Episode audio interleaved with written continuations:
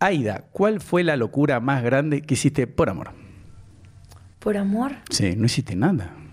Eh, ok, creo que fue cuando estaba pequeña, porque Mm. ya de grande cada vez más más difícil hacer locuras por amor. Oh. Tenía como unos 14, 15 años Mm, y hice un intento de hacer el amor con mi novio en ese entonces No. y mi hermana mayor nos encontró.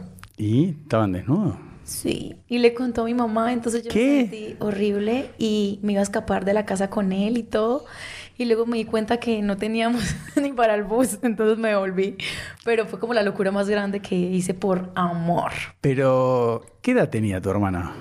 Mi hermana ya era mayor, tenía como 18 años. ¿Y, y pero te delató? ¿Por qué? Me delató ¿Pero y por qué? horriblemente.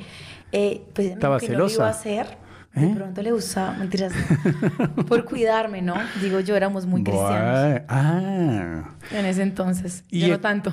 Bueno, y escúchame, ¿y algún hombre que haya hecho una locura por amor por vos? ¿Te acordás? A ver, un hombre enamorado de vos, ¿qué llegó a hacer?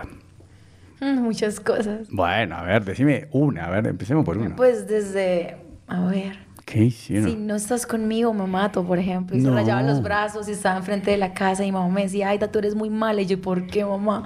Tengo que volver con él para que no se mate, que se ¿Y? mate. Pues un día le dije, ¿sabes qué? ¿Qué?